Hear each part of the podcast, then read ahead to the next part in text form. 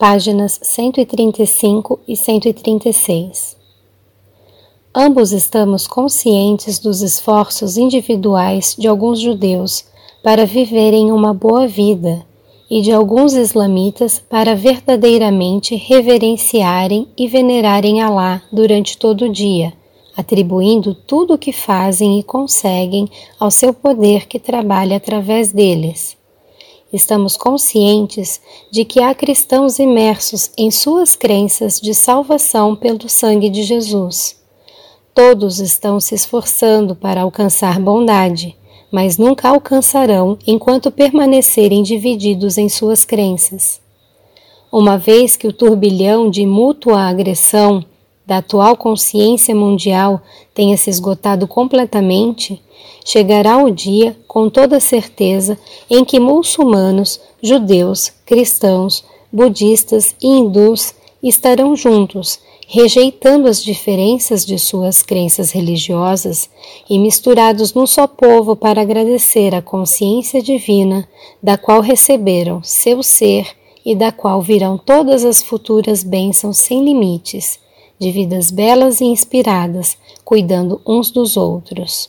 Todos juntos reconstruirão sobre as velhas bases e dirão que nunca volte a acontecer tal coisa entre nós, uma vez que agora sabemos que na raiz de nossa existência somos verdadeiramente unos. Quando causo sofrimento a você, eu também sou diminuído na vida divina, e meu próprio sofrimento virá a seguir.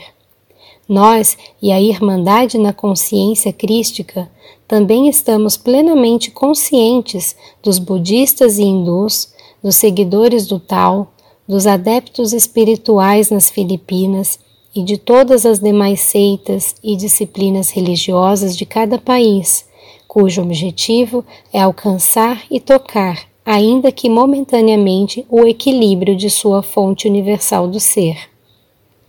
Temos consciência de tudo. Todos vocês estão envolvidos em nosso amor universal, compaixão e proteção. Todos vocês são importantes para nós, independente da sua crença, pois todos são unos na raiz de seu ser.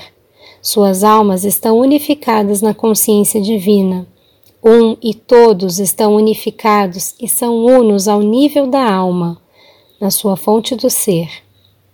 Quando uma gota de chuva cai na palma de sua mão, você pode dizer que, por estar em sua mão, ela se separou da chuva que cai na terra.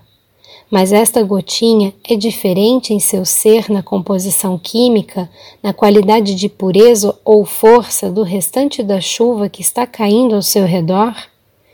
Você poderia tingir sua gotinha com tinta verde e torná-la verde mas poderia dizer que a gotinha verde é completamente diferente do resto da chuva que cai naquele momento?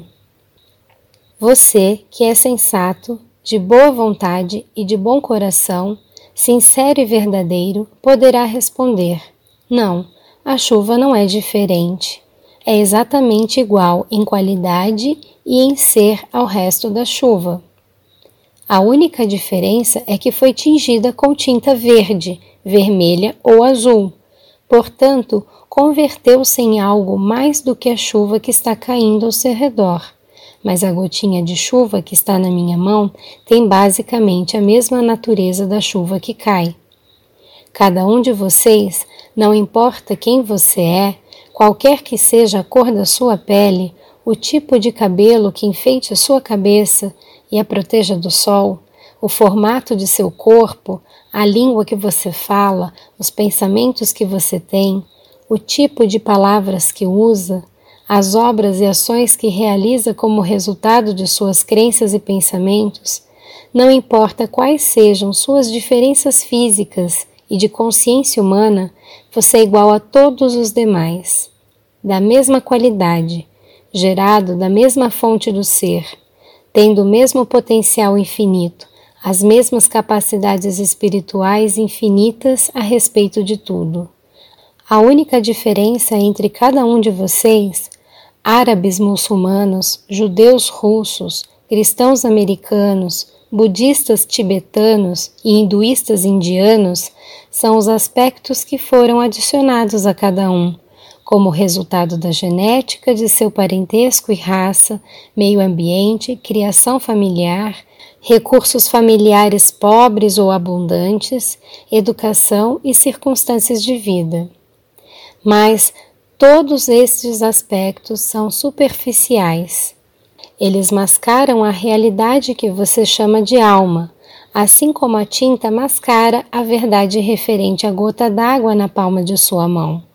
Sua alma procede diretamente da consciência divina e permanece sendo dela mesma, primitiva, pura e unificada consciência divina, com todas as outras almas, apesar de todos os aspectos que a tenham encoberto e corroído desde o seu nascimento.